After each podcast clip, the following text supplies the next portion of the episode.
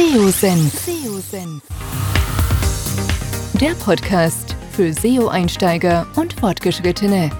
Wir zeigen dir, worauf es bei der Suchmaschinenoptimierung ankommt. Begrüßt mit mir euren Gastgeber Thomas Ottersbach. Auf geht's!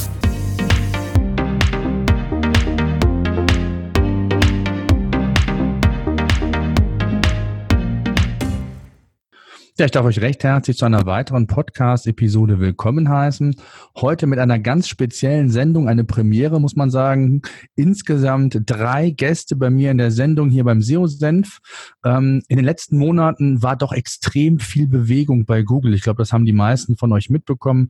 Neben dem ein oder anderen Core-Update gab es einige größere Veränderungen. In der heutigen Podcast-Episode habe ich mir die drei absoluten ja, SEO-Profis Urgesteine, darf ich glaube ich sagen, eingeladen. Einmal den Gerald Steffens, dann den Marco Young und last but not least den Markus Höfner. Alles drei gestandene SEOs, äh, mit denen ich heute über verschiedene Themen sprechen möchte, die eben in der jüngeren Vergangenheit passiert sind. Da wären zum einen das Thema Link-Attribution, was sich verändert hat, ähm, ja, welche Erfahrungen man vielleicht schon sammeln konnte, beziehungsweise Erkenntnisse man neu gewinnen konnte. Dann das Thema Snippet-Anpassung ähm, ist ein ganz wichtiges Thema gewesen. In den letzten Wochen haben wir viel drüber gelesen, drüber gehört, möchten wir drüber diskutieren, was überhaupt die Intention von Google war, ähm, diese Anpassungen möglich zu machen, für wen das überhaupt relevant ist und dann äh, wollen wir natürlich auch über die Google Core Updates sprechen, beziehungsweise ähm, ja, es ist ja viel Bewegung drin, was für Auswirkungen ist, was zu erwarten ist aus, aus der Sicht und ja, vielleicht ergibt sich sogar die ein oder andere konstruktive Diskussion über das Thema. Bevor wir anfangen, lass uns vielleicht ganz kurz äh, unsere Gäste vorstellen. Gerald, fang doch vielleicht an. Ähm, wer bist du und was machst du genau? Ja, ich bin zumindest jetzt seit, ich glaube, ungefähr 15 Jahren äh, selbstständig als SEO-Berater unterwegs und war vorher bei Bertelsmann und, und äh, habe äh, zwischendurch noch so ein kleines Intermezzo mit ein paar Kollegen mit einer eigenen Firma gehabt, die nannte sich eTrend Media Consulting. Die hat aber den neuen Markt dann nicht überstanden und äh, darum bin ich im Prinzip überhaupt auch zum SEO gekommen ja, also äh, die Firma ging insolvent und ich hatte äh, die, die Möglichkeit, mich entweder woanders wieder einstellen zu lassen oder mal tatsächlich meinen Traum äh, äh, wahr werden zu lassen, mich selbstständig zu machen und dann auf keinen Chef mehr hören zu müssen. Ja, das war's. Okay. Marco, willst du dich auch eben kurz vorstellen? Wer bist du und äh, was machst du? Ja, mein Name ist Marco Young. Äh, ich bin 50 Jahre alt, verheiratet, einen Sohn. Bin zum SEO gekommen, irgendwie nebenberuflich, war mal Polizist, 27 Jahre, habe 1998 mit meinem eigenen Online-Shop angefangen, dann 2004 nebenberuflich äh, in Anführungsstrichen eine One-Man-Show-Agentur aufgebaut, musste dann 2011 mich entscheiden, ob Polizei oder ja, Selbstständigkeit. Und äh, ja, habe mich für äh, die Agentur entschieden, und seit 2011 äh, ja, sind wir hier ein bisschen größer. Groß heißt jetzt hier zehn Mitarbeiter, sind im Thema SEO unterwegs, Content Marketing, aber auch im Eventbereich ziemlich aktiv. Genau, ja. ihr macht ja die, die Campings beispielsweise und jetzt glaube ich neu die Marketing Underground, die im äh, nicht im Juni, im Dezember stattfindet, glaube ich, ne? Genau, 3. Dezember. Genau. Gerne kann man sich da registrieren, kostenlos für, für das Event. Aber es mhm. ist eine andere Geschichte, wie das entstanden ist und so spannend genug. Aber mhm. mir aus dem Blick eines Selbstständigen. Danke dir. Markus, magst du dich kurz vorstellen? Ja, klar. Äh, äh, genau, Markus Höfner, äh, nicht 50 Jahre, kurz, relativ kurz davor. Ähm, ich mache äh, Suchmaschinen jetzt seit 96, habe ein paar der ersten deutschen Suchmaschinen aufgebaut, bevor es noch Google gab. Habe dann 2001 die Seite gewechselt, mache also SEO seit ja, 2001, 2002 und seit 2003 äh, Gründer und Head of SEO bei der äh, Online-Marketing-Agentur Blue Fusion. Jetzt äh, ja, sind wir ungefähr 30 Leute und äh, ja, Fokus auf SEO, SEA, Social Media. Das ist so mein täglich Brot.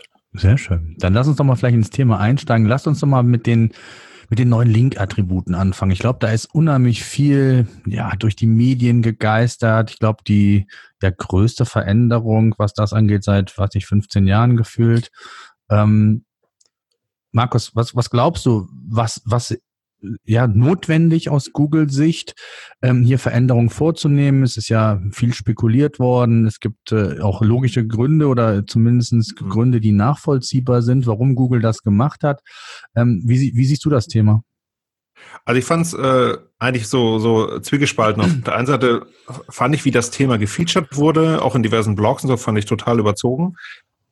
Aber gleichzeitig zeigt es eigentlich, dass Google dieses Ziel, was sie auch seit Jahren schon kommunizieren, dass sie Links eigentlich faktisch gar nicht mehr brauchen, definitiv überhaupt gar nicht erreicht haben, sondern ähm, wenn sie jetzt quasi schon ver oder ja, wenn sie jetzt quasi verhindern wollen, dass alles noch Follow wird, ähm, muss das Ganze ja einen Grund haben. Und der einzige Grund kann ja sein, also Sie haben angekündigt, ab 1. März 2020 können solche äh, No-Follow oder auch mit den neuen Attributen, können die als Hints benutzt werden.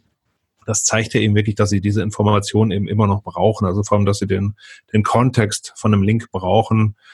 Ähm, das finde ich, also fand ich erstmal nur logisch. Ich fand es trotzdem erstmal natürlich auch ein, ja, ein Eingeständnis des Scheiterns. In der Konsequenz muss ich aber sagen, für die SEOs finde ich es eigentlich ehrlich gesagt total unspannend. Ich erwarte, dass meine Kollegen mir da gleich äh, fleißig widersprechen. Ähm, ist ja die Frage, was folgt jetzt daraus? Bauen wir jetzt alle No-Follow-Links auf, damit die dann doch gezählt werden? Oder ist es nicht mehr so schlimm, dass No-Follow-Links äh, entstehen? Oder ähm, finde ich eigentlich alles einen absoluten Nebenkriegsschauplatz, respektive ich habe bei solchen Sachen immer Angst, dass sich Leute mit so einem Scheiß ausgiebig beschäftigen und die vielleicht wirklich wichtigen Sachen ähm, dann äh, außer Acht lassen. Aber äh, eine Befürchtung geisterte ja auch schon äh, auf Twitter durch, dass, ähm, dass jetzt quasi der ganze Kommentarspam wieder losgeht. Ähm, kann ich so aus der Praxis jetzt noch nicht so ganz sagen. Äh, könnte ich mir aber durchaus vorstellen. Gerald, Marco, wie seht ihr das? Ja, also ähm, ich muss sagen, dass ich ja das wird jetzt keine dolle Diskussion, weil ich eigentlich total bei Markus bin. Es gibt aktuell, wie du schon gesagt hast, überschlägt sich ja eine ganze Menge in der SEO-Welt. Dauernd gibt es irgendwelche neue Meldungen und eigentlich geht es bei mir im Alltag eigentlich nur darum, ich gucke mir die Meldung an und denke mir, haben die einen Sinn, dass ich die hier in meinen Ablauf implementieren muss und damit faktisch ja äh, die Kunden und alle, die hier auch dranhängen, verunsichere mit irgendwelchen Sachen, die für mich aktuell nicht logisch erscheinen. Und genau der Bereich ist für mich, äh, der wird seinen Grund haben. Ich glaube, der ist eher im, im rechte Bereich irgendwie vielleicht zu finden, als jetzt direkt in der in, in dieser Link-Juice-Problematik und im PageRank. Ähm, aber für mich ist es nicht einleuchtend. Also warum ich jetzt meinen Kunden empfehlen sollte, selbst wenn sie aus den betroffenen Gebieten kommen, jetzt zu empfehlen, sie sollen jetzt ihre Links in irgendeiner Form kennzeichnen, die nicht vorher schon da war. Ich kann mir auch gar nicht vorstellen, außer die, die wirklich mit Rechten hantieren und da vielleicht irgendwie ja abseits vom Link Juice irgendwie was anderes transportiert werden soll, dass sich da Leute jetzt großartig mit beschäftigen, weil man darf ja mal nicht vergessen, so eine Änderung, und das haben wir ja an dieser Erweiterung von den Snippets auch damals gesehen, die haben ja immer natürlich auch eine Folge. Also du musst Personal daran setzen, du musst eine Agentur beauftragen, etc. pp. Irgendwas. Auf jeden Fall kostet das im Endeffekt immer Geld, die ganzen Sachen anzupassen. Und ähm, ja, also ich sehe da überhaupt keinen Grund. Also wie gesagt, bei dem bei der Verdopplung der Zeichenanzahl damals in der Länge der Description war es ja so ein schönes Beispiel, wo Agenturen rausgegangen sind und ich weiß nicht mehr, wie lange es ging, zwei, drei Monate, äh, da eine Dienstleistung angeboten hat, die im Endeffekt ja dann auch relativ schnell wieder zurückgerudert wurde oder rückgerollt wurde. Und ich glaube, in dem, also ich persönlich bewege mich genau in dem Bereich, dass ich die Sachen ähm, ja vielleicht auch hier bespreche und wenn dann nicht irgendwelche neuen Reize dazu kommen, die mir das erklärlich machen, also dass ich handeln müsste, dann mache ich es erstmal nicht, weil ich ehrlich gesagt äh, seit Jahren schon auch genug damit zu tun habe, die Hausaufgaben umzusetzen. Und wenn immer noch was dazukommt und ich auch das Gefühl habe, dass grundsätzlich Google extrem mit Nebelkerzen arbeitet, sehe ich gar keinen Grund, jetzt meinen Arbeitsalltag noch stressiger zu gestalten und mich mit so Sachen tiefer zu beschäftigen. Mhm. Gerald, was glaubst du? Also, ähm, was sind die Gründe? Was kannst du dir vorstellen? Also gerade so, was das Thema ähm, Follow, No-Follow angeht, klar geistert es immer wieder durch die, die, durch die Medien und auch durch die, durch die Szene, dass Google sich da so ein Eigentor mit dem Thema No-Follow gesetzt hat und irgendwie jetzt versucht, ähm, über andere Signale noch ähm, ja andere Bewertungen vielleicht sogar äh, einfließen zu lassen. Was glaubst du? Kannst dir vorstellen, dass das die, die Intention von Google ist oder warum, warum hat man nach so vielen Jahren jetzt genau diese Link-Attribute noch hinzugefügt? Ja, das ist eine gute Frage. Also äh, Markus hat vorhin auch mal den rechtlichen Aspekt erwähnt. Ne? Also ich glaube, bei diesem Sponsored Attribut kann mir das auch gut vorstellen, dass das nochmal ein bisschen auch ins Rechtliche reinspielt. Das andere ist zum Beispiel dieses UGC, also dieser User Generated Content. Äh, was mir immer aufgefallen ist, die Foren haben ja über die Jahre schwer gelitten, hat also natürlich auch viel mit Social Media zu tun, aber im Prinzip auch die, die Links, die aus den Foren irgendwo hingegangen sind, die waren ja mehr oder weniger alle entwertet, weil die nur Follow-Attribut bekommen haben. Oft, wenn man sich's angeguckt hat, waren das aber eigentlich richtig schöne Links, ja, wenn sie ehrlich gemeint waren und nicht gerade von irgendwelchen äh, SEOs sozusagen abgekippt wurden. Ja, also im Prinzip die richtig besten Tipps vielleicht äh, kommen dann aus so einem Forenlink und dann wird der nicht gewertet. Da wird sie ja auch sagen, ey, das ist ja übel. Genauso mit Wikipedia. Im Prinzip die beste Quelle, die du hast, wird damit nur, nur voll kalt gestellt. Und da haben wir auch schon sehr viele gesagt, im Prinzip können wir uns gar nicht vorstellen, dass Google das total ignoriert. Das müssen sie auch in irgendeiner Form sozusagen werten. Würde ich ja persönlich auch mir irgendwas einfallen lassen, um das hinzubekommen.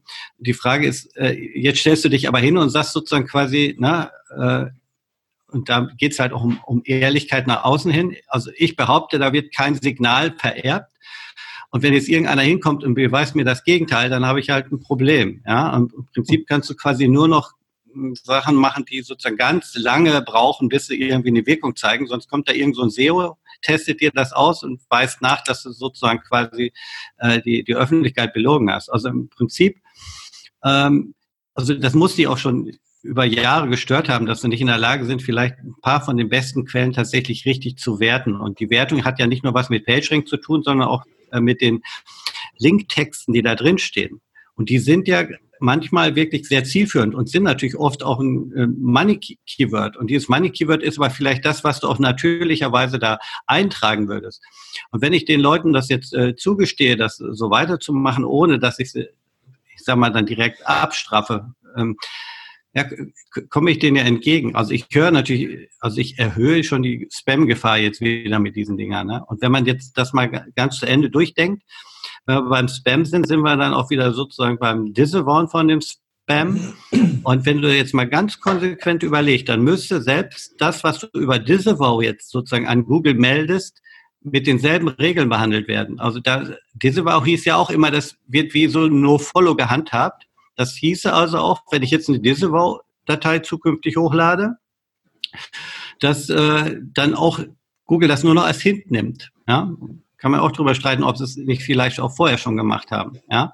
Weil im Prinzip könntest du jetzt sagen, okay, ich disavow jetzt alles, was auf mich zeigt und irgendwas wird Google ja sozusagen äh, dann davon vielleicht irgendwie immer noch werten. Ja? Aber da läuft natürlich in so ein Risiko rein, dass, äh, dass Google ähm, jetzt nicht einfach sagt, ich äh, mache jetzt No-Follow, so, so ja, nein, ja, und, und volle Power, nicht vor, es kann durchaus sein, dass halt so No-Follow halt nur 10 oder 50 Prozent sozusagen von der Power abbekommt oder dass nur der Linktext gewertet wird, aber kein PageRank vererbt wird. Wir wissen ja nicht, was sie von all den Signalen im Prinzip dann durchreichen und ob sie das voll durchreichen oder nicht. Also sie haben jetzt auf jeden Fall total freie Hand. Ja, also Google hat da eine Menge bei gewonnen es erhöht so ein bisschen jetzt wieder die Gefahr, dass dann mehr gespammt wird, weil jeder natürlich denkt, okay, jetzt kann ich in die Foren auch wieder alles rauskippen und es fällt vielleicht auch gar nicht mehr so stark auf mich zurück, wenn ich es dann vielleicht in irgendeiner Form im No-Follow dann da liegen habe. Ne? Also es ganz viele Fragezeichen bei dem Ding.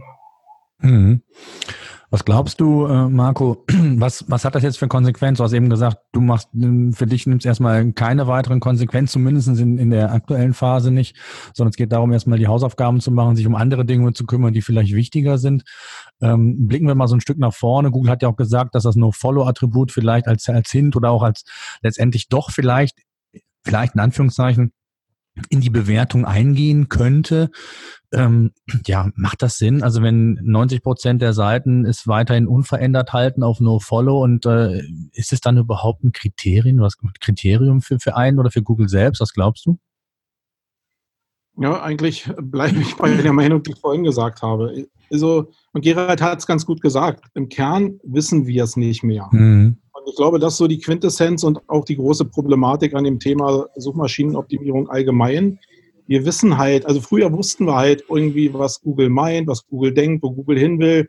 Jetzt sehe ich eigentlich nur noch die große Richtung, wo Google hin will und der Rest ist einfach ja, Nebelkerzen wirklich und Ablenkung. Und ich ich glaube, das ist ein Problem, was wir vielleicht nachher mal auch noch mal grundsätzlicher erörtern könnten, mhm. ähm, weil die Sachen langsam geworden sind in der Suchmaschinenoptimierung. Wir sehen immer weniger, die Leute testen immer weniger, was noch geht, was nicht geht. Also die ganzen jetzt, ähm, ich bin gespannt, was passiert, wenn die Umsetzung da ist, wie viele Agenturen die Kraft haben, neben der täglichen Arbeit, diese Versuchsketten aufzusetzen, um dann zu gucken, was vielleicht irgendwo noch ankommt. Äh, weil darauf wird es ja hinauslaufen. Google wird uns nie sagen, warum sie was gemacht haben. Und solange ich das nicht weiß, benutze ich die alten Techniken und die alten Mindsets auch, die vorher auch Wirkung äh, gezeigt haben. Und ich glaube, da ist auch schon so viel Verwirrung drin, weil durch, die, durch das Pinguin-Update und äh, die ganzen ähm, Sachen, die danach noch kamen, ist halt so viel Verängstigung auch drin, in diesem grundsätzlich eigentlich mit Links umzugehen. Äh, Gerald hat es vorhin auch so ein bisschen gesagt, mit harten Enkertexten zu arbeiten. Ähm, was ich da so erlebe von richtiger, ja, so, so, so richtig äh, Linklähmung eigentlich, sich überhaupt gar nichts mehr zu trauen, obwohl die Signale eigentlich ja da sind und auch für Google einen Wert haben. Ich glaube, damit zu arbeiten, da, da tasten wir uns ja jetzt auch schon all die Jahre schon wieder ran, um zu gucken, wo da die Grenze ist. Und da spielt jetzt, glaube ich, das nicht so eine Rolle, ob ich jetzt irgendwie in dem, wenn ich jetzt im Linkaufbau arbeite, jetzt irgendwie noch in diese Attribute reingehe. Also für mich erschließt sich das gar nicht. Und ich werde es auch nicht umsetzen in der täglichen Praxis, wie gesagt, bis irgendeiner kommt, der mir irgendwie äh, durch einen Test irgendwie ein Gegenteil bewiesen hat. Mhm. Jetzt hat der Marco ähm, das Stichwort Nebelkerzen in den Raum geworfen, Markus. Ähm, jetzt Google hat ja via Twitter, ich glaube, ich weiß nicht, ob es Danny Sullivan war oder wer es war, ähm, verlauten lassen, ähm, dass Links ähm, ja eigentlich nur relevant sind, die in der Search-Konsole zu sehen sind. Ich glaube, da war der eine oder andere doch überrascht. Mhm. Ähm, und äh, hier kann man doch äh, ja vielleicht kontroverser Meinung sein. Wie, wie siehst du diese Aussage, die Google da getätigt hat?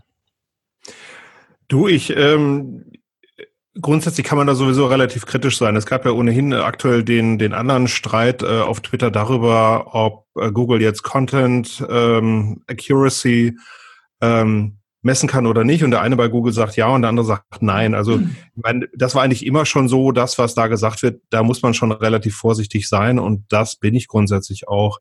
Ähm, ich, ich meine, einer sagt da jetzt was ähm, und wir haben ja auch in der Vergangenheit schon erlebt, das Stichwort Relnex Pref, ähm, dass Google irgendwas sagt und schlussendlich äh, gilt dann was ganz anderes. Ich glaube nicht, dass sie absichtlich lügen. Ich glaube nur, das Ding ist so komplex geworden, ähm, dass sie es zum Teil selber nicht mehr so genau wissen. Also gerade wenn so ein, wenn, äh, äh, weiß ich, Dennis Sullivan und, und Gary und John ähm, eigentlich, glaube ich, alle einen relativ guten Draht in den Konzernen haben, aber sich unterschiedlich zu Sachen äußern, dann finde ich das schon relativ, äh, ähm, es zeigt einfach, was da los ist. Und ähm, deswegen sehe ich sowas immer relativ äh, vorsichtig. Aber glaubst du nicht, dass, ich sag mal, es sind ja eigentlich nur drei, vier, eine Handvoll Sprachrohre, wenn du so willst, zumindest die, die relevant sind können die sich nicht absprechen? Also glaubst du, dass das wirklich nicht bewusst ist? Also ich meine, eine Aussage zu treffen, dass Backlinks nur relevant sind, die in der Search-Konsole sind und alle anderen Tools und, und Backlink und, und, und was man alles so braucht, kann man eigentlich äh, vernachlässigen. Das ist ja schon eine Aussage, da muss man schon von ausgehen, dass die äh, ein entsprechendes Echo in die Branche mit reinbringt, oder? Ja, klar. Ähm, aber ich glaube auch, dass gerade ähm, das gerade diese drei Menschen, über die wir gerade gesprochen haben, haben eine unglaubliche Workload. Und ich glaube jetzt nicht, dass die bei jedem Statement, was sie da machen, jetzt irgendwie nochmal äh, kurz mal gegenchecken und nochmal irgendwo im Konzern nachfragen oder was macht dieses Team gerade. Zum Teil, glaube ich, ist es ihnen auch einfach nicht klar, wer da jetzt wirklich jetzt konkret was macht. Und deswegen, ähm, ich glaube nicht, dass sie das leichtfertig sagen. Ich glaube, dass sie das sagen, was sie, was gerade ihr eigener Wissensstand ist. Das heißt nicht, dass es deswegen korrekt ist. Mhm. Marco, wie siehst du so, so, eine, so eine Aussage? Ja, ich bleibe dabei, was ich gesagt habe irgendwie. Und Markus hat Kerze. Glaube, im, Kern ist es so, dass, dass sich da dass keiner eine böse Absicht hat dahinter, glaube ich. Dass es jetzt irgendwie eine PR-Maschine gibt, die diese Sachen jetzt vorbereitet, um Nebelkerzen direkt zu zünden, äh, da glaube ich auch überhaupt nicht dran, weil das ist, also das ist wirklich ja, das ist ja hochgradig strategisch, wenn du so eine Sachen planen willst. Und das traue ich Google oder zumindest diesen Menschen, die da die Sprachrohre sind, eigentlich so über den Alltag hin nicht zu, weil man kriegt ja so ein paar Sachen im zwischenmenschlichen kom äh, kommunikationsmäßigen Bereich, auch wenn man Events veranstaltet, auch so mit. Und da passen bestimmte Parameter einfach nicht zusammen, um zu sagen, okay, da ist jetzt, da ist jetzt die Mega-Strategie dahinter. Sondern ich glaube, wie Markus auch sagt, das ist der Stand, der irgendwie gerade da ist, den sagen die mit bestem Wissen und Gewissen, vielleicht auch mit der Perspektive, die sie gerade haben, weil sie sich vielleicht ähm, mit irgendwelchen Teams beschäftigen, die einen bestimmten Fokus haben, vielleicht bestimmte Tools benutzen, die in eine bestimmte Richtung gucken. Sowas könnt ihr mir vielleicht denken, dass so eine Aussage vielleicht auch getroffen wird, weil bestimmte Tools, bestimmte mit bestimmten Daten eben nur umgehen und das denn in, seine, in seinen Sprachgebrauch mit reingeht. Aber so ist es. Ich meine, wir, äh, wir drei zumindest jetzt hier ähm, machen ja auch Podcast und äh, es ist sehr, sehr schwer. Also ich bei mir, ich könnte mir überhaupt gar nicht anmaßen zu sagen, dass ich noch weiß. Eigentlich, wenn ich die Aufnahme beendet habe, weiß ich eigentlich schon gar nicht mehr, was ich am Anfang erzählt habe. Ja. Äh, da habe ich nicht gelogen, aber ich könnte jetzt auch nicht jedes Wort auf die Goldwaage legen. Genau wie es jetzt ja auch ist. Also natürlich verhaspelst du dich irgendwann mal oder du nimmst einen falschen Begriff für irgendwas oder meinst eigentlich was ganz anderes, was die Mehrheit dann irgendwie anders interpretiert. Ich glaube, dass das auch mega schwierig ist. Das ist auch gar nicht lösbar. Deswegen, ich glaube, dass dass man sich einfach nicht so daran orientieren sollte, äh, wenn man zumindest ein hohes Maß an Erfahrungswissen hat und das dagegen setzen kann. Und das ist, glaube ich, auch die große Schwierigkeit, dass die Kunden natürlich auf der anderen Seite das nicht haben, dass der Nachwuchs, der reinkommt, äh, je nach Agenturwissensstand auch nicht so äh, vielleicht das Know-how und das Erfahrungswissen hat, um diese ganzen Daten, die jetzt daraus kommen, abzugleichen. Und das Resultat, was ich ganz oft sehe auf Kundenseite, aber auch auf Seiten von jungen Leuten in unserer Industrie, ist halt, dass die sagen, ey, aber Google hat doch gesagt. Und das ist, glaube ich, schwierig, ähm, weil dann kommt genau das hin. Ja, Google hat gesagt, aber die Realität sieht irgendwie nach unserer Erfahrung, nach uns alten Säcken jetzt hier äh, anders aus. Und ähm, also man kann nicht alles aus dem Erlhof versaugen. Das sage ich auch immer, so cool wie das Buch ist, aber mhm. Erfahrungswissen ist eigentlich so der Mega-Bestandteil in der Suchmaschinenoptimierung und Absolut, ähm, ja. nur das theoretische Wissen. Ich hatte mal so eine Phase, da habe ich gedacht, okay, das kann eigentlich so, ja, das kann so jeder machen, das ist alles keine Raketenwissenschaft, bestimmte Parameter, da stimmt es vielleicht auch. Aber eigentlich so geht immer mehr um dieses Thema Erfahrungswissen und die Gewissheit auch, dass es eigentlich nur ein paar Standardparameter gibt, an denen man sich orientieren muss und das äh, sind halt faktisch contentlastige Sachen und Sachen, die aus der Perspektive des Users her betrachtet werden. Und das ist eigentlich auch der große Kern, auf den ich das reduziere, weil Google immer schon, und das nehme ich Ihnen voll ab, äh, das beste Suchergebnis für den, für den Suchenden haben will. Und Gerald, was glaubst du? Ja, sorry, sag ich weiter. Nee, nee. Okay. Gerald, was glaubst also das heißt, also ich glaube, wir sind uns einig, ähm, die Änderungen sind, ja, jetzt erstmal heißt es abwarten. Gerald, was glaubst du denn, hat zumindest Google mit dieser Veränderung nochmal indirekt schon, ja, zugegeben, dass Backlinks schon noch wichtig sind und dass man sich da vielleicht auch ein bisschen vergaloppiert hat mit dieser, mit dieser Richtlinie Follow, No Follow und dass das irgendwie in eine ganz andere Richtung gelaufen ist und dass man heute immer noch ähm, ja auf Backlinks schon angewiesen ist und äh, ja das Thema immer noch wichtig ist. Ja, also ich gehe auch davon aus, äh, dass also so ein bisschen vergaloppiert sich so ein bisschen den Linkratten äh, äh, demoliert mit, mit äh, diesem Attribut. Und äh, das ist jetzt so versucht das so ein bisschen gerade zu biegen. Aber ich möchte auch noch auf diese Aussage mit der, den Links in der Konsole zurückkommen. Auch da war ich super vorsichtig. Ja? Also es gab zum Beispiel eine Zeit lang ja auch die alte und die neue Konsole parallel. Man konntest dir die Links sozusagen aus der alten Konsole ziehen und aus der neuen. Auch da gab es Differenzen. Das war jetzt nicht groß, aber trotz allem. Ja, also im Prinzip ist ja die Aussage dann ja, äh, auf welche beziehe ich mich denn dann überhaupt? Wenn es da Differenzen gibt, gibt es da Links, die in der einen drin sind, in der anderen nicht. Ja? Also von daher finde ich das schräg und ich habe auch schon Beispiele gesehen, äh, da, da geht es zwar dann um Penalties, aber die, äh, da wurden Links bemängelt, die waren mir von der Konsole zu sehen. Ja? Und da sind auch teilweise Links aufgetaucht, die waren so krass krank, dass ich gedacht habe, okay, und von denen gab es auch noch eine ganze Menge andere, die hast du nicht gesehen. Also das heißt, diese Konsole in sich ist auch nicht konsistent. Ja, also der will ich also von vorne bis hinten dann auch nicht trauen. So eine Aussage, es geht nur um die Links in der Konsole, äh, das kann ich mir nicht vorstellen. Ja, also dazu ist die Konsole eigentlich zu schlecht und zeigt halt auch nicht alles an. Das sagen sie auch selber, dass sie nicht alles zeigen. Im Prinzip müsste dann schon sagen, also da ist alles drin, was wir werden, dann wäre es ja okay. Aber das werden die auch nie sagen.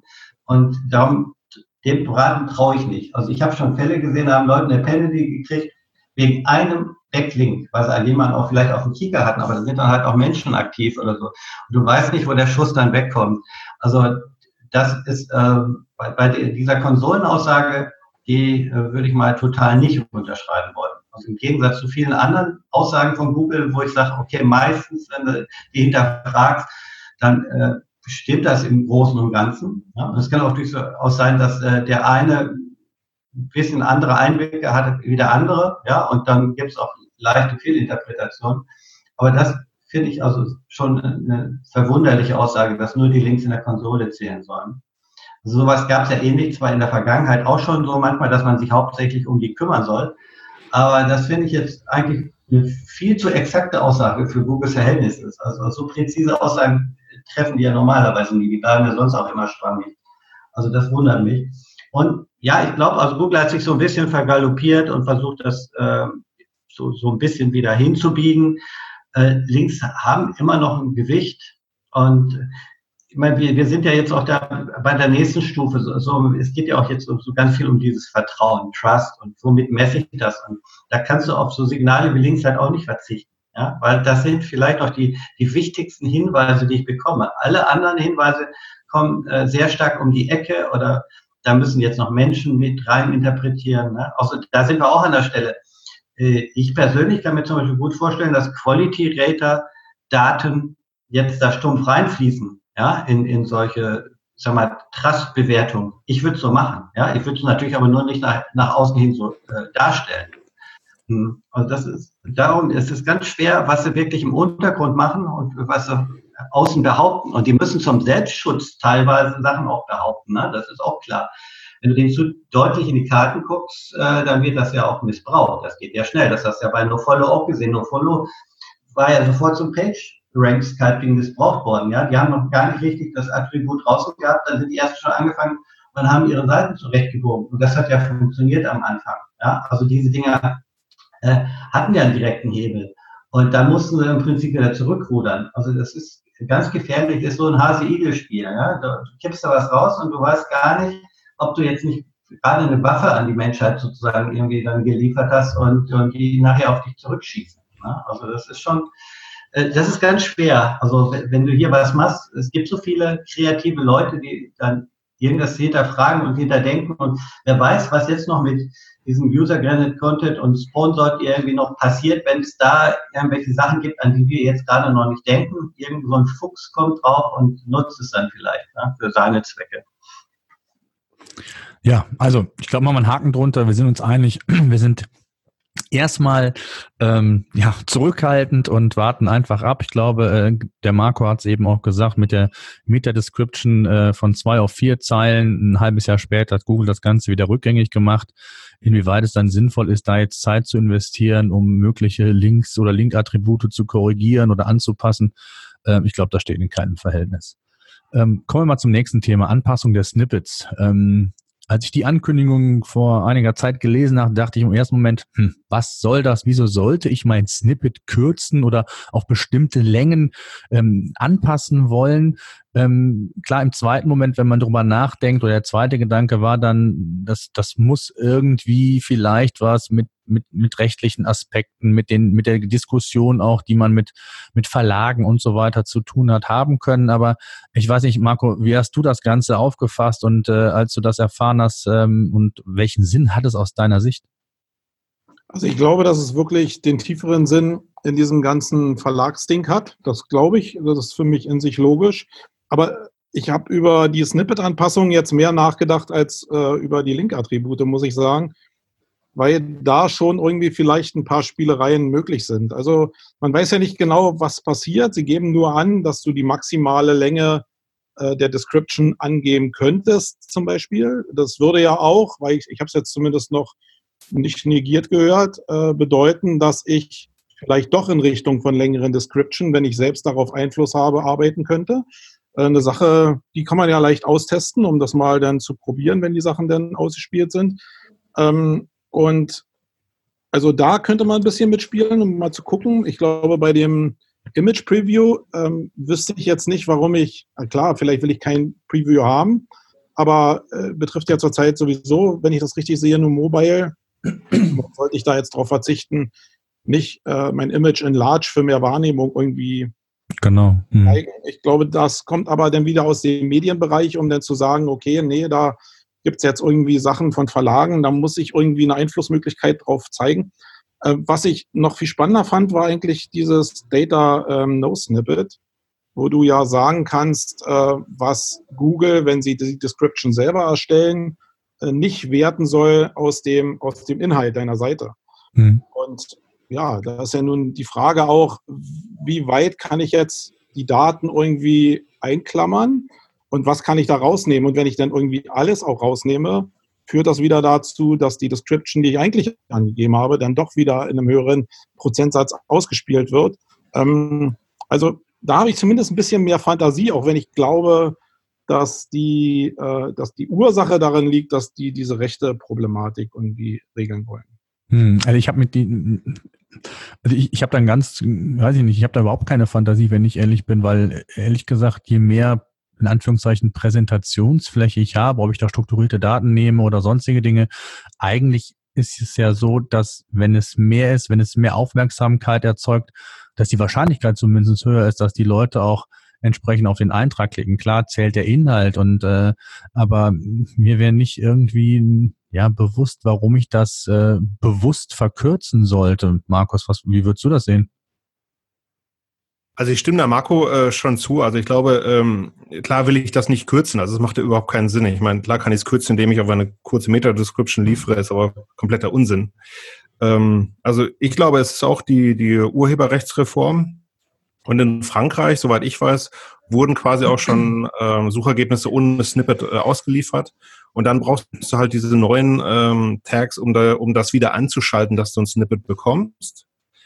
Ich stimme Marco auch zu. Dieses Data No Snippet finde ich auch spannend. Ich habe es zumindest mal bei uns in die Relaunch-Checkliste aufgenommen, dass du quasi alles, was nicht Content-Bereich ist, also klassisch eine Menü, Footer und solche Sachen, die kannst du in so einem Data No Snippet kleiden, damit Google sich bei dem Snippet da nicht draus bedient.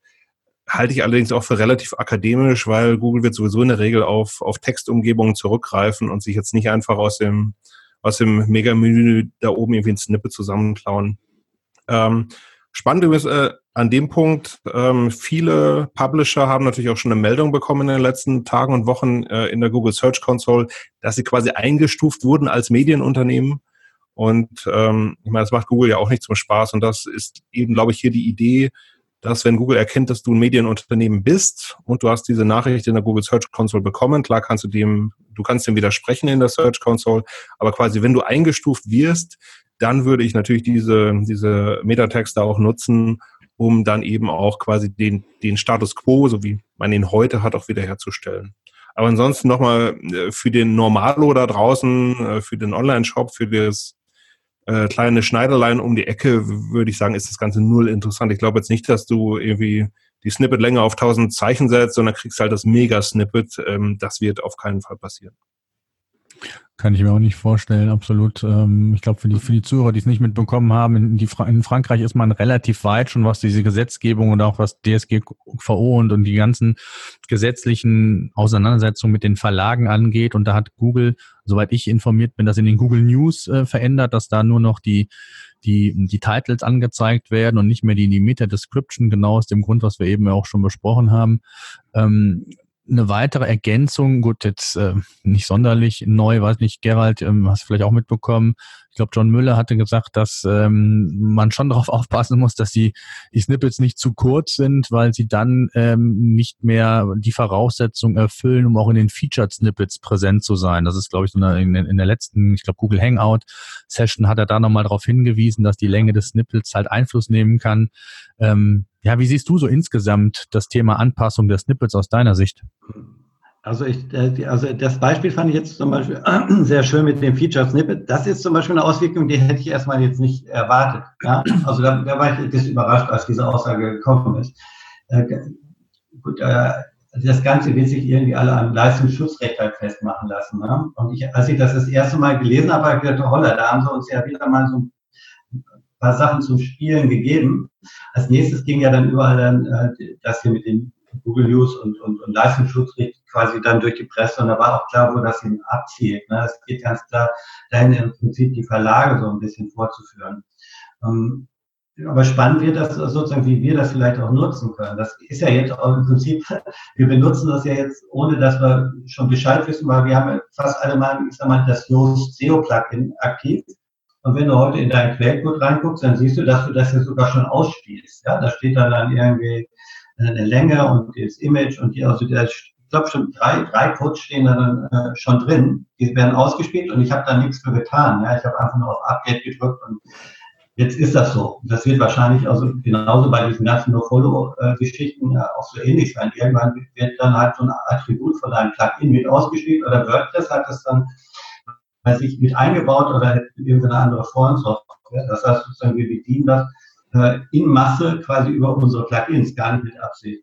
Und das einzig wirklich Spannende fand ich jetzt auch dieses Data No Snippet, weil also das erinnert einen so ein bisschen an diese Fälle, wo ich sag mal, Google irgendwie japanische äh, Schnipsel anzeigt und du sagst, das so ein Murks möchte ich jetzt sozusagen nicht angezeigt bekommen. Dann könnte ich mir natürlich dann diesen Content äh, vornehmen und sperre alles aus, was mich dann stört. Ja? Also wenn man es richtig macht, müsste man an seinen Main Content im Prinzip dann einfach nur noch als Content zur Verfügung stellen.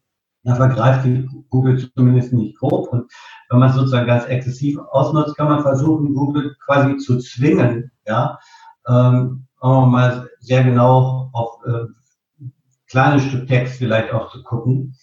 Und äh, damit kannst du ja mit Meta-Description und diesen kleinen Text vielleicht ein bisschen größeren Einfluss nehmen. Also ich denke, da werden ein paar SEOs bei Datanose äh, ins Spielen kommen. Ja? Bei den anderen Sachen erwarte ich nicht so viel. Also ich habe, ich sehe keinen Grund für mich, da irgendwas zu kürzen. Und ich denke auch, es gibt halt einfach ein Oberlimit und das ist gesetzt. Also wenn ich da jetzt einen hohen Wert einsetze, das wird mir leider nicht zugutekommen. Das wäre natürlich witzig, weil da hätten wir dann plötzlich die, die Werte alle geflutet. Ne? Also der Erste, der es schafft, der setzt das immer auf 10.000 und dann hast du nur noch quasi eine Seite da gelistet, das mit das ganze Klicken.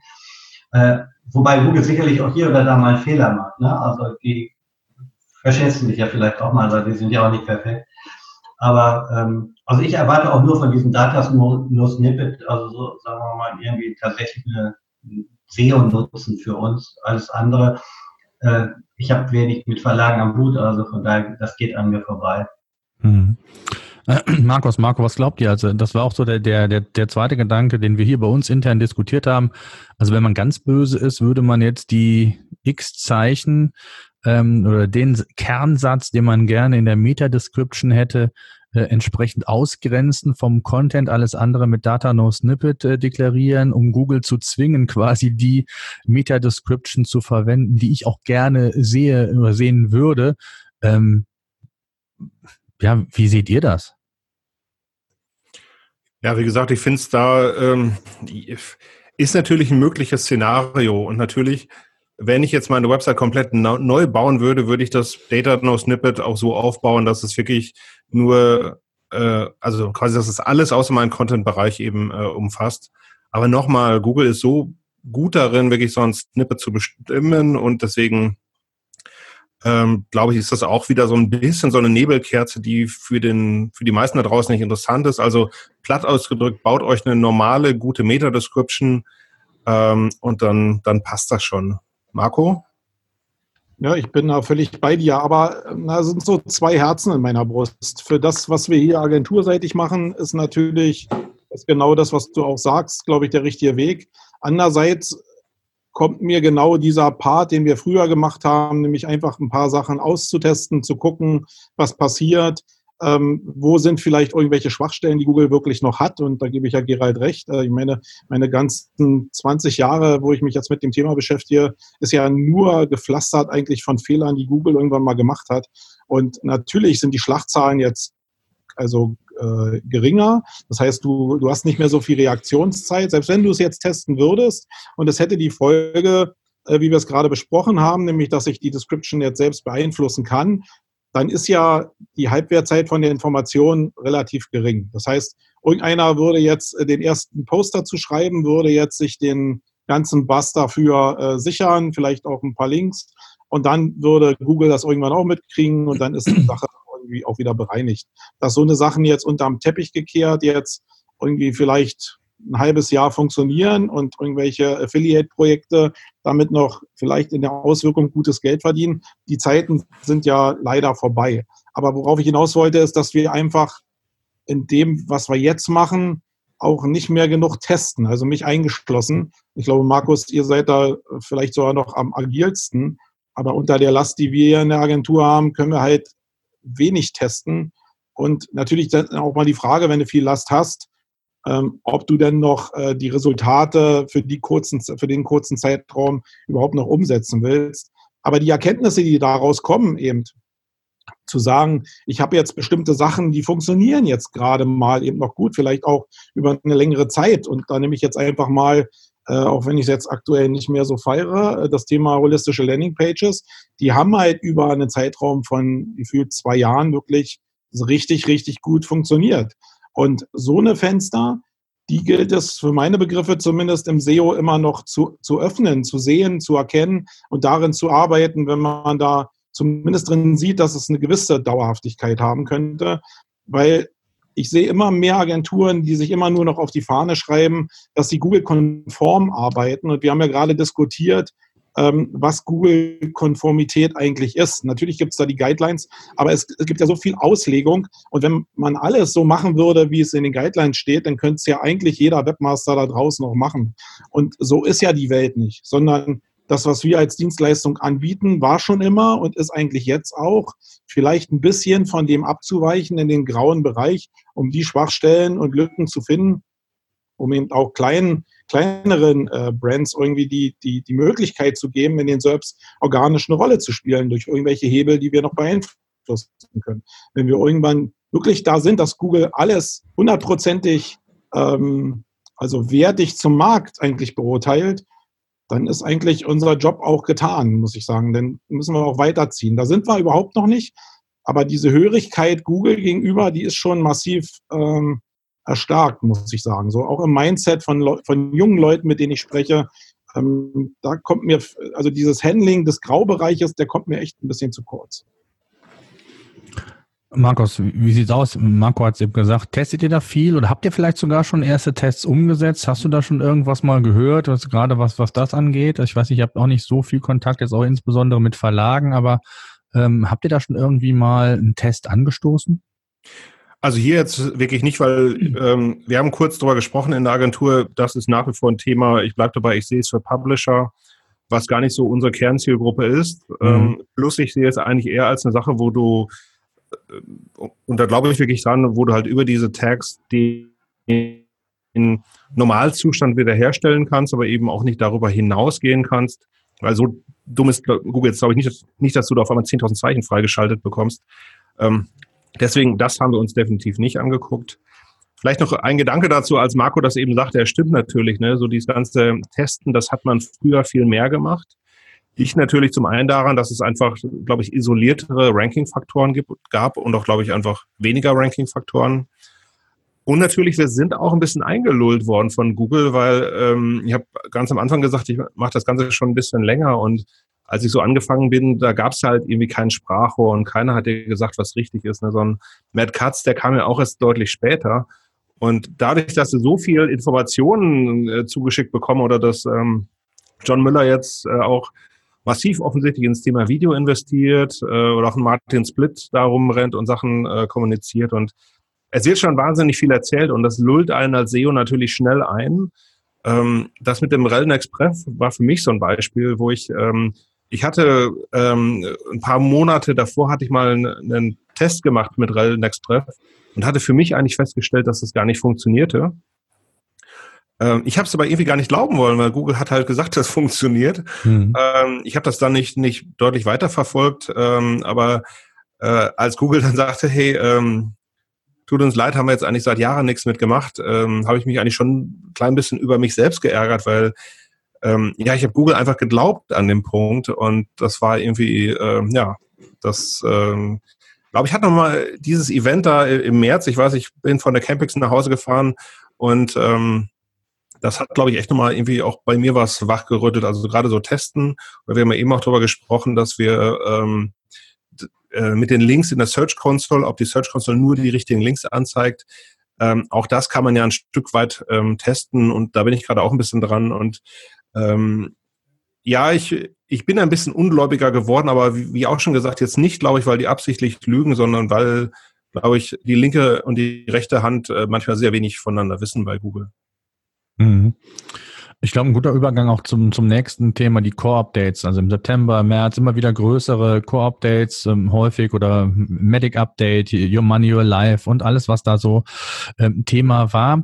Ähm, was mich interessiert, ähm, eure Meinung, ähm, wie ihr die Veränderungen seht, dass Google das ankündigt oder zumindest mehr in die, in die, Kommunikation geht. Hat das auch Auswirkungen vielleicht sogar auf das nicht mehr ganz so intensive Testen, weil ja die Zyklen vielleicht anders sind und man, man eben genau das, was, was du auch eben meintest, Markus, man Google einfach mehr Vertrauen schenkt, wenn man mehr Informationen bekommt. Wie seht ihr das, Gerald? Ja, also Google hat sicherlich auf jeden Fall ein bisschen weniger Stress, äh, wenn sie vorher Bescheid geben. Ja, also wenn ich vorgewarnt bin, dann geht wahrscheinlich die Welle nicht ganz so hoch. Ähm, es lullt auch ein bisschen ein. Ähm, also gerade diese ganzen jetzt verschiedenen Quellen, die im Prinzip jetzt Informationen verteilen. Früher hatten wir nur MadCuts. Ja, also davor ja dann gar nichts. Und äh, als MadCuts da war, der hat es auch immer schön schwammig noch gehalten. Jetzt haben wir, sagen wir schon so drei, vier Leutchen, die was von sich geben. Und das widerspricht sich manchmal noch so ein bisschen, macht es auch nicht einfacher. Ich muss auch zugeben, ich habe in der Vergangenheit auch mehr getestet als äh, jetzt. Also teste jetzt auch immer noch so Kleinigkeiten, aber äh, vielleicht dann eher so auf neben äh, Schauplätzen wie hier diese äh, Feature Snippets oder bei den FAQs oder jetzt auch mit Video und so. Ne? Da, also Google tritt jetzt halt auch ganz viel äh, an anderen Stellen los und ähm, ja, diese bei den Core-Updates, da gibt's dann halt auch wieder die Aussage, hat nichts mit Links zu tun, ja, und dann liest du irgendwie drei Tage später wieder irgendjemand, der dann sechs Millionen URLs untersucht hat und sagt, äh, das hat doch was mit Links zu tun. Ich kann natürlich immer alles irgendwie in Korrelation bringen und äh, wahrscheinlich mit Statistiken beweisen, was ich möchte, wenn ich es drauf anlege. Also es ist äh, super schwer bei den jetzigen Verhältnissen, wo so viele Dinge miteinander alle verkoppelt sind, überhaupt noch irgendwas zu extrahieren. Also auch das Testen ist leider deutlich schwerer geworden wie früher. Ja. Früher äh, hast du einen Test gemacht und da warst du dir relativ sicher, das war's. Und, und auch wenn du heute testest, äh, da kommen halt noch diese Sachen rein, wie ich sage mal zum Beispiel auch das Klickverhalten oder sowas. Ja. Jetzt gibt es ein Core-Update. Es gibt die Aussage, dass das nichts mit Links zu tun hat. Jetzt ist halt die nächste Frage, hat es denn vielleicht aber dann was mit äh, User-Klicks zu tun? Ja, also spielt sowas da rein. Oder ist auch das außen vor? Das ist ja alles nicht klar, was sozusagen in so einem Core-Update drinsteckt. Genauso wie ob in, in so einem Medic-Update dann die Links wieder drin vorkommen. Ja, und, und wie viel sozusagen Links und Trust miteinander zu tun haben. Auch da ist, ist echt krass, was im Prinzip hier für eine Schlagrate gefahren wird, was für unterschiedliche Updates gibt. Äh, was das Interessante ist, dass äh, die Google landen den Dingern jetzt tatsächlich auch so, so Namen geben. Also das ist zumindest schon mal ein bisschen mehr Einblick als früher. Ja, also früher haben wir ja immer die, die Updates mit Namen benannt und dann hat irgendeiner mal bestätigt, dass das ungefähr passt. Jetzt sind sie mal ein bisschen proaktiver, ein bisschen weniger Rummel und irgendwie, man hat das Gefühl, man hat noch mehr Nebelkerzen vor sich. Also es ist nicht weniger, sondern einfach mehr. Mhm. Marco, Markus, wie seht ihr das? Also diese, dieser gesamte ja, Veränderungsprozess in Anführungszeichen, was wie Google mit, mit Core-Updates umgeht? Also das mit der Kommunikation sehe ich erstmal komplett für die Tonne. Ich meine, was, was hilft's dir, wenn du hörst, in, weiß ich, in zehn Minuten fällt eine Atombombe auf dich runter? Ist, du kannst halt einen Regenschirm aufspannen, aber schlussendlich fetzt es das Ding natürlich trotzdem weg. Und solange Google halt dann gebetsmühlenartig immer sagt, hier, äh, lest die Quality Rater Guidelines oder hier, wir haben die 23 Panda-Fragen nochmal für euch recycelt. Ähm, was willst du denn daraus holen? Und ich, ähm, ich hatte, ich fand es eigentlich in, in, äh, in diesem Jahr auf der Campix, hatten wir abends so eine illustre Runde, ähm, viel zu kleiner Raum auf jeden Fall mit, ich glaube, fast 50 Leuten drin, also alles auch gestandene SEOs. Und es ging um äh, ein großes Medizinportal, was richtig gelitten hatte unter dem, unter dem Core-Update. Und äh, selbst diese, diese 50 absolut schlauen Leute da äh, konnten an diesem Abend eigentlich aus der Sache überhaupt keinen Sinn mehr machen. Ähm, und da muss ich so sagen, ja, was soll das alles mit der Kommunikation? Klar, könnt ihr das jetzt zwei oder drei oder auch fünf Tage vorher sagen. Ne? Wenn ihr vorher nicht, wenn ihr nicht genau sagt, was das Ganze jetzt macht, oder auch wenn ihr uns keine Anhaltspunkte gibt, ähm, worauf wir jetzt vielleicht noch stärker achten sollten, ähm, ist diese Ankündigung ja wirklich einfach komplett für die Tonne. Marco, wie siehst du es? Also ähnlich, oder? Also ich muss sagen, ich bin also wenn wir vorhin darüber geredet haben, dass äh, die Sprachrohre von Google irgendwie nicht mit einer Zunge reden und dass sie alle was anderes erzählen, ich glaube, die Core-Updates sind genau das Spiegelbild von dem, was bei Google aktuell los ist. Und ich komme eigentlich, auch wenn das jetzt sehr radikal klingt, nicht davon weg, dass ich glaube, dass da richtig großer Scheiß gerade läuft bei Google.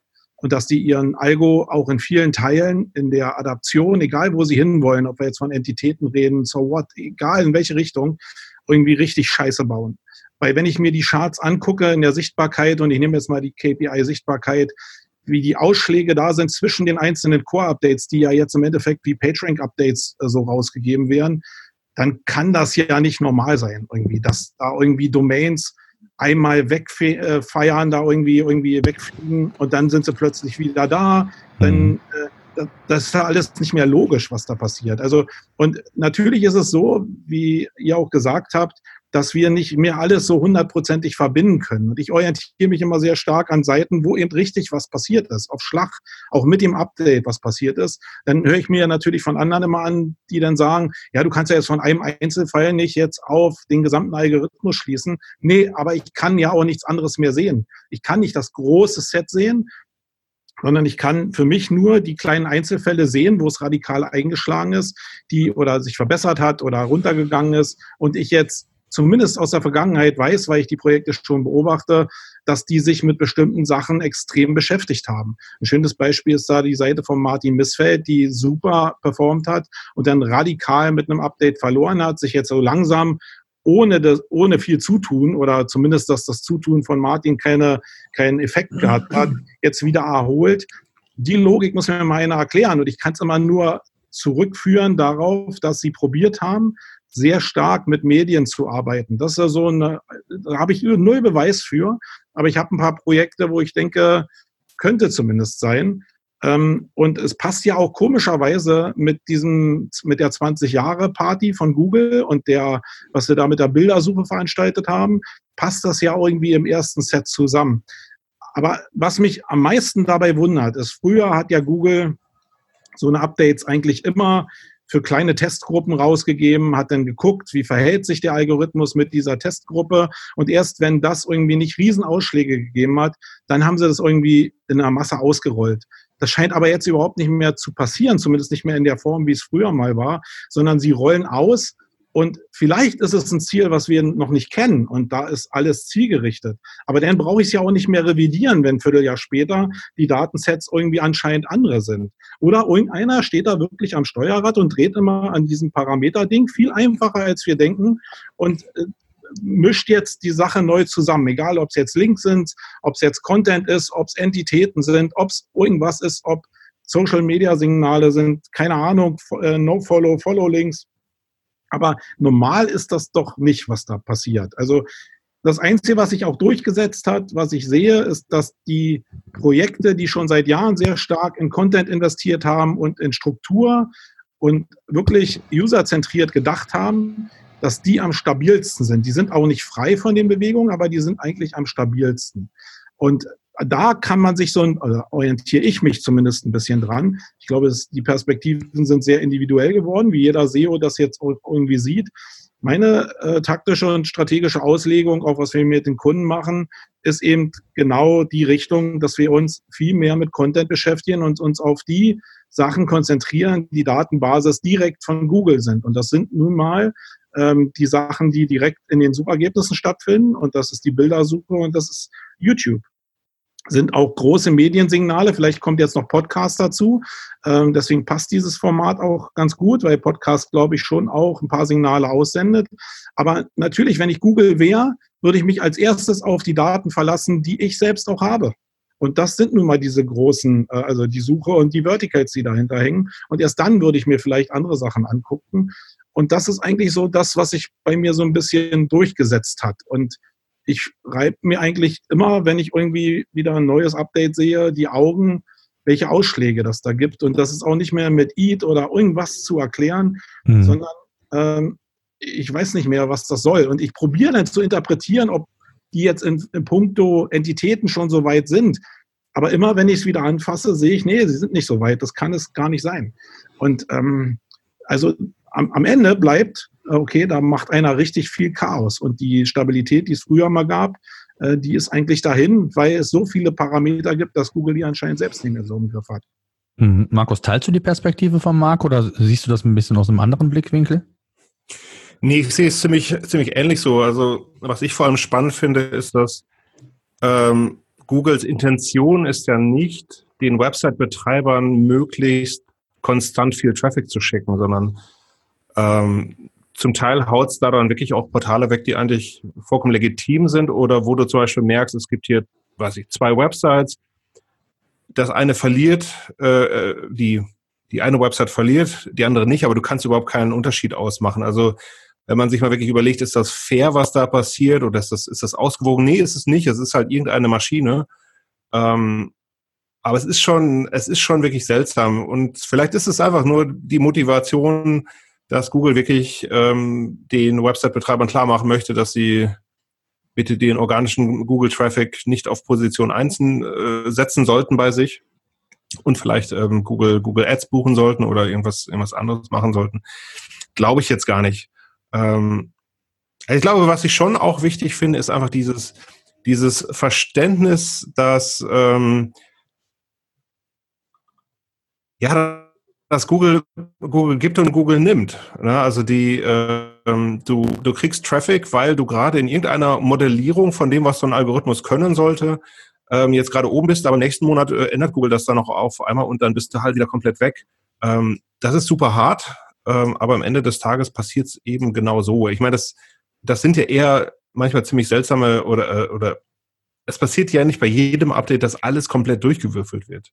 So ist es ja gar nicht. Aber es ist schon seltsam, wo man sagen würde, äh, also gerade im Bereich der Medizinportale, das ist eine Sache, die ich noch sehr äh, aufmerksam verfolge. Wer da so profitiert und wer da so massiv verloren hat, das finde ich schon seltsam und absolut in keiner Weise gerechtfertigt. Mhm. Ähm, ich habe hab vor zwei Wochen mit dem Christian Kunz von SEO Südwest mal gesprochen und fand ich eine, ja, ein, eine Aussage bemerkenswert, dass die, die, die Core-Updates, zumindest die, die kommuniziert wurden, ähm, im September jetzt, wir haben es glaube ich noch im September mal runtergebrochen, nahezu identisch waren mit denen im Vorjahr. Da waren immer nur plus minus zwei, zwei oder drei Tage. Ähm, der Christian hat da oder führt da, ich hätte bald gesagt, ganz äh, exzessiv Buch in der Excel-Tabelle und hatte das mal irgendwie nachvollziehbar gemacht, Gerald. Ähm, Ist das Zufall oder ist das, äh, ist, ist Google vielleicht sogar gar nicht so, so unberechenbar, wie wir jetzt zumindest von den Themen, vielleicht gibt es ja sogar Analogien, wenn das, äh, ich sag mal, Update im Anfang September eher Panda-lastig war, wie das dann im neuen Jahr ist. Soweit haben wir es jetzt nicht in die Tiefe verfolgt, aber wie siehst du diese gesamte Entwicklung von den Core-Updates?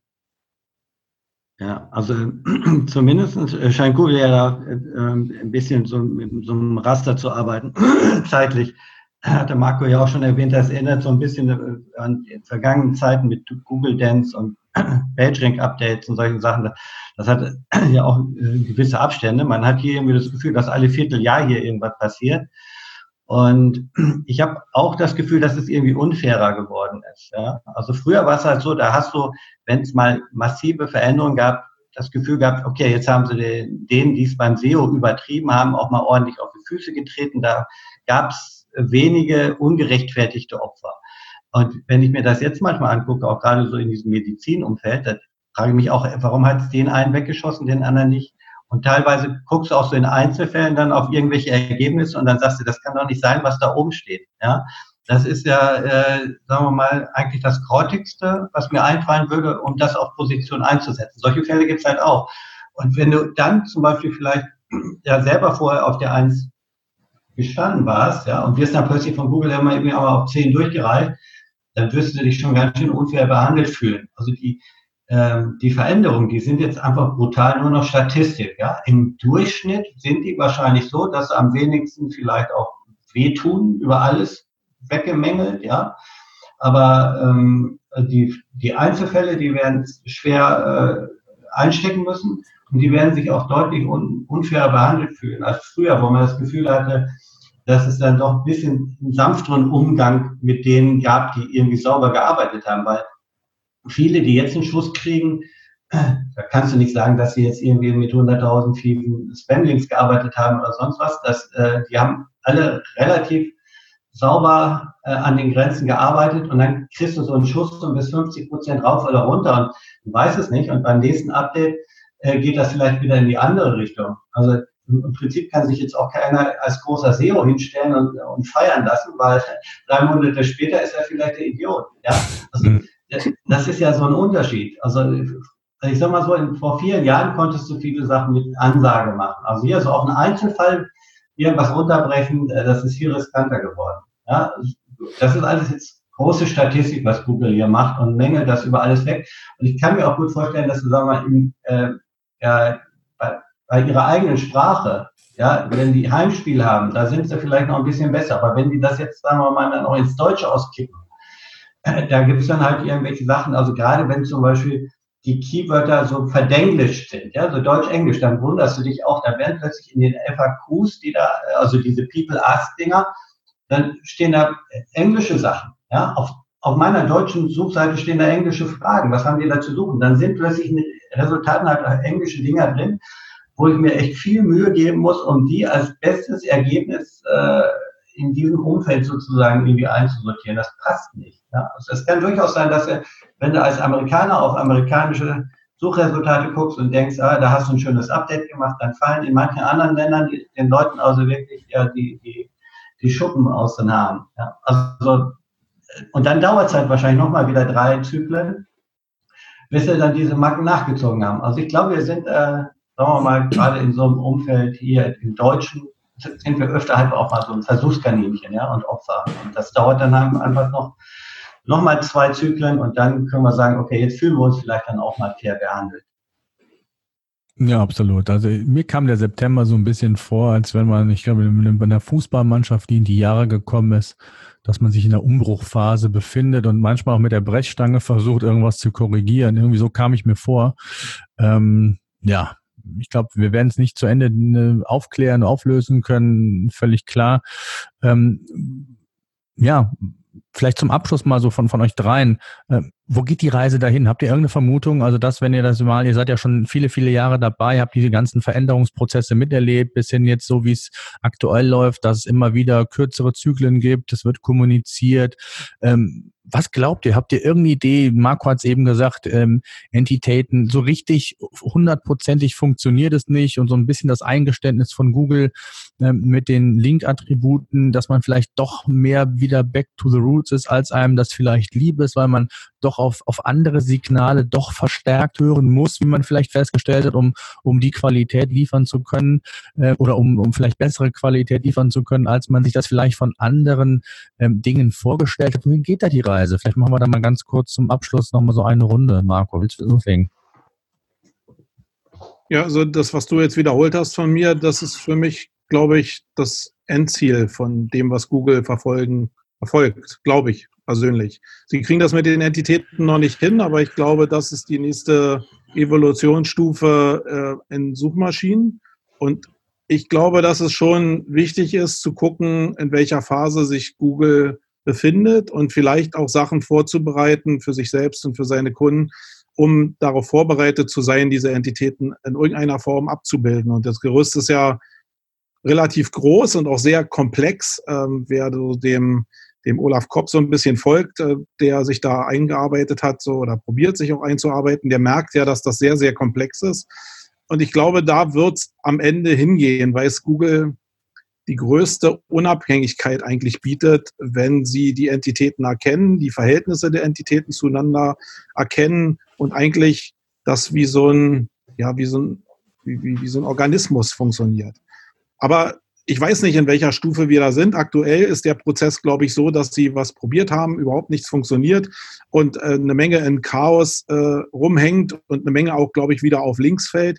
Das heißt, äh, auf kurze Sicht ist äh, der Agenturauftrag oder auch der Auftrag von Inhausern, sicherlich äh, diese ganz normalen Ranking-Signale weiter zu bespielen. Dazu gehören auch Links. Ähm, aber das nicht aus den Augen zu verlieren, wo die Reise vielleicht in Richtung Entitäten hingehen kann. Ähm, aber du hast ja nach der Zukunft gefragt. Ich glaube, ja, Entitäten werden die Lösung sein. Gerald, was glaubst du? So, ich muss erstmal mein Mikrofon wieder einschalten. ähm, ja, ich denke auch. Äh, hm?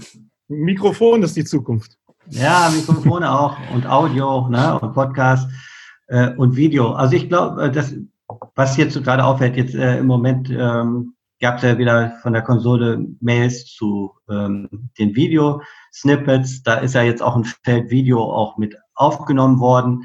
Also da machen sie jetzt auch wieder so ein neues Fass auf und das wird spannend. Also weil, äh, da versprechen wir einiges von. Ich, ich glaube, sozusagen Video wird jetzt, sagen wir mal, noch ein bisschen mehr, also auch tatsächlich mit unserem Content äh, verbandelt. Ähm, man könnte sagen, es ist ja so eine Art Rich Snippet Offensive, die jetzt auch gerade passiert. Ne? Wenn du jetzt mal in die Konsole reinguckst, äh, da war, waren vorher nur drei Einträge, jetzt hast du irgendwie schon sieben oder acht äh, Teile. Dazu gehört jetzt mal wegen auch sowas wie Rezept, Video, FAQ und so weiter. Und ähm, also anscheinend ist Google jetzt gerade dabei, äh, sich immer mehr von diesen Informationen reinzuholen. Und im Moment ist es halt so, bedienen sie sich, sagen wir mal, aufgrund ihrer eigenen Daten, weil sie, sagen wir mal, sowas wie ein Video haben, halt dann auf YouTube rumfliegen, dann haben sie es irgendwie in der Webseite gefunden und versuchen das irgendwie zu interpretieren. Und dann nehmen sie nicht das Upload-Datum, was sie bei YouTube haben, sondern irgendwie dein äh, Textartikeldatum oder wann du deinen Artikel abgedatet hast und das wird dann im Prinzip dann auch an dieses Video dran geklebt und so. Die werden jetzt im nächsten Schritt versuchen, das sozusagen zu erfassen und zu synchronisieren. Und dann wird spannend. Äh, Im Prinzip dann ihre ganzen Elemente, die sie haben, dann mit dem Content ein bisschen mehr verheiraten. Ja, und dann, dann, dann kommen sozusagen die, die kleinen Entitäten Schritt für Schritt immer mehr und werden immer mehr an deine Webseite rangepappelt. Ich, ich glaube, viele von diesen Elementen werden jetzt nützlich werden in Zukunft. Ja? Wenn du jetzt optimierst, solltest du wahrscheinlich sehen, dass du diese Daten alle nachziehst, gerade hältst und dann mal gucken, wie weit sie dann sind. Vielleicht gibt es dann da tatsächlich auch mal jetzt eine Art Core-Update oder vielleicht fällt denen dann noch ein neuer Name für ein und der, der geht dann mehr äh, in die Verheiratung hin. Also das, was auch Martin Misswert immer meint, also dieses Gefühl, dass Bilder auch äh, ne, der, der, dem Inhalt nutzen und die Videos werden dem Inhalt zukünftig mehr nutzen. Aber ich denke, das kommt jetzt. Das ist jetzt so der, der wir sind direkt an, an der Stelle, weil, weil Google so massiv diese Daten einfordert. Und die sind im Moment noch so schlecht sozusagen, also ähm, er, erfasst von denen. Und die werden jetzt anfangen, das immer cleaner hinzukriegen. Und dann werden die auch irgendwann mal bei den Entitäten ein bisschen dazulernen. Und das ist auch ein schweres Umfeld und äh, die werden auch noch nicht in einem Jahr mit Entitäten umgehen können. Das wird wahrscheinlich auch noch vier, fünf Jahre dauern, bis wir das Gefühl haben, wir haben Entitäten-Updates. Aber das ist schon eine Richtung, wo ganz viel hingeht. Und da können wir zumindest jetzt äh, mit unseren XML-Auszeichnungen gut beisteuern. Ja? Vielleicht macht es da Sinn, ein bisschen aktiver zu werden, gar nicht an diesen ganzen Attributen rumfummeln und an diesen Meta-Description-Dingern, sondern mal jetzt fleißig Rich Snippet XML-Auszeichnungen zu bedienen. Markus, last but not least, was glaubst du? Also ich glaube natürlich erstmal, dass es nie ohne Links respektive ähm, Off-Page-Signale gehen wird. Ne? Ähm, klar wirst du irgendwann, oder es gibt mit Sicherheit Suchanfragen, wo Google in der Lage ist, den besten Text zu bewerten. Ähm, aber zum Beispiel, weil wenn du Navigational Queries hast oder auch wenn du wenig Text auf einer Seite hast, weil zum Beispiel Produktdetailseiten sind, da kann es dann eben nicht einfach nur die, äh, die Analyse von dem Content sein. Das heißt, ich glaube schon, dass Google in der Lage sein wird, ein sehr tiefes Textverständnis zu entwickeln. Und wenn man sich diese Natural Language API von Google mal anguckt, merkt man ja auch, dass sie nicht einfach jetzt nur Wörter zählen oder irgendwas, sondern sie können wirklich Satzbeziehungen verstehen. Sie, sie wissen genau, was da, was da drin steht in dem Text. Ähm, ob sie jetzt schon die Computing Power haben, um das für jeden Text auf dem Planeten laufen zu lassen, darüber könnte man streiten. Was glaube ich noch? Ich glaube, ähm, dass auch natürlich umsatzgetrieben, ähm, dass Google jetzt nicht mehr nur auf Search setzen kann, sondern auch wirklich äh, darauf setzen muss, ähm, Discovery ähm, möglich zu machen. Also zum Beispiel mit Google Discover, wo dir halt Sachen angeboten werden. Man merkt, dass im Moment viele Tests laufen, dass sie dir äh, nicht nur äh, Artikel anbieten, sondern auch Produkte, dass sie dir auch Restaurants empfehlen und solche Sachen. Ich glaube, das wird auf jeden Fall ähm, zunehmen. Ähm, und vielleicht noch ein Stichwort, was ich mir so aufgeschrieben habe, ist konsensorientierte Inhalte. Also alles, was so in den Quality Rater Guidelines steht, das geht ja eigentlich, geht es ja darum, die Texte hoch zu bewerten, die, ich sag mal, dem, dem gesellschaftlichen und wissenschaftlichen Konsens entsprechen. Also gerade im medizinischen Bereich, ne, dass immer dieses ähm, Level of Expertise und sowas ähm, erwähnt wird. Vollkommen richtig, aber das macht die Suchergebnisse natürlich auch relativ langweilig. Das heißt, gerade wenn es darum geht, so, so Querdenker-Input reinzukriegen, würde ich so denken, äh, der fehlt mir einfach in, in den Suchergebnissen. Das mag gut sein, das mag auch in manchen Fällen einfach schlecht sein. Und da könnte ich mir auch erwarten, dass Google da nochmal einen Schub macht und zum Beispiel wirklich so ähm, Diversität in den Suchergebnissen fördert, aber jetzt nicht nur einfach äh, im, im Sinne von, da werden jetzt auch mal, ähm, was weiß ich, da werden jetzt auch mal äh, ähm, nur noch zwei Suchergebnisse pro Domain angezeigt oder sowas, sondern dass man wirklich auch guckt, ähm, gerade bei medizinischen Themen, was was gibt es da eigentlich so am Markt? Also es gibt evidenzbasiert und nicht evidenzbasiert und dass ich da natürlich vielleicht auch in Zukunft mal ähm, wieder einen Weg hinsehe und wenn es nur ein Filter ist, wo ich sagen kann, ich hätte jetzt gerne auch mal ein bisschen was, was abseits vom, vom Mainstream ist. Das wären so, so meine, ja, meine Ideen eigentlich für die Zukunft. Super. Ich danke euch sehr mal für die Einblicke, für die, für eure, für euren Blickwinkel, der ja auch immer unterschiedlich sein kann, durchaus, weil es gibt nicht den einen, haben wir, glaube ich, äh, zu Genüge diskutiert, dass da keiner so hundertprozentig äh, den Weg weiß. Zum, die guten Mitarbeiter, die meisten zumindest selbst nicht, oder ob es überhaupt einer weiß, ist auch sei dahingestellt. Ähm, ich glaube, es bleibt sehr, sehr spannend. Es wird sich ähm, weiterhin bei Google oder im Google-Universum vieles drehen. So viel äh, sei vorhergesagt. Wie es genau dann sein wird, werden wir abwarten, abwarten müssen. Da werden wir relativ wenig Einfluss haben. Ich glaube, ähm, wir haben es, glaube ich, immer wieder ja, zum Ausdruck gebracht, dass es wichtig ist, sich um die wichtigen Dinge zu kümmern, nicht irgendwie, ich nenne es immer bei uns, äh, ABM-Maßnahmen zu kreieren, sich selbst zu gestalten, Ressourcen unnötig zu binden, sondern wirklich die Hausaufgaben zu machen mit dem, was wirklich wichtig ist und äh, was auch Erfolg zeigt. Ich danke euch sehr für eure Zeit und äh, ja, bis demnächst. Danke dir. Ciao. Ja, ciao, macht's gut.